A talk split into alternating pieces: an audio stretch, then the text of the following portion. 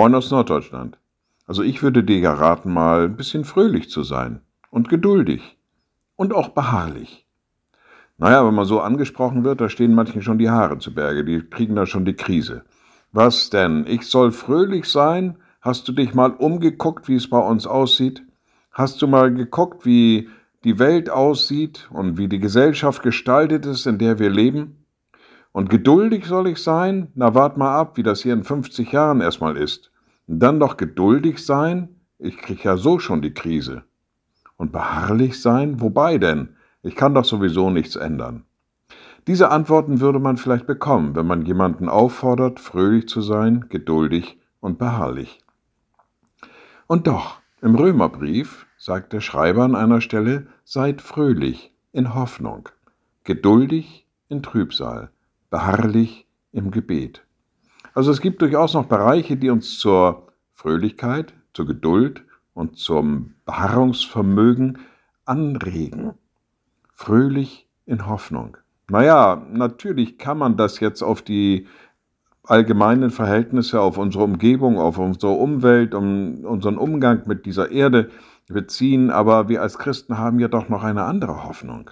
Wir haben die Hoffnung auf eine neue Schöpfung. Wir haben die Hoffnung, dass Jesus Christus wiederkommt. Wir haben die Hoffnung, dass Gott alles richten wird. Wir können auch in Trübsal geduldig sein, weil wir wissen, dass Gott Abhilfe schaffen wird.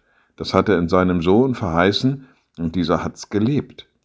Wir können auch beharrlich sein, also festhalten, und zwar am Gebet. Immer wieder neu zu erleben, wir haben im Gebet ein Gegenüber. Wir haben im Gebet einen Ansprechpartner, wir haben einen Gesprächspartner, dem wir alles sagen können, mit dem wir mit all unseren Sorgen reden können und der uns auch anhört. Und ich denke mal, so wie diese Aufforderung, sei fröhlich, geduldig und beharrlich, durch das, was der Schreiber hier noch dazu gesetzt hat, fröhlich in Hoffnung, geduldig in Trübsal, beharrlich im Gebet, doch möglich.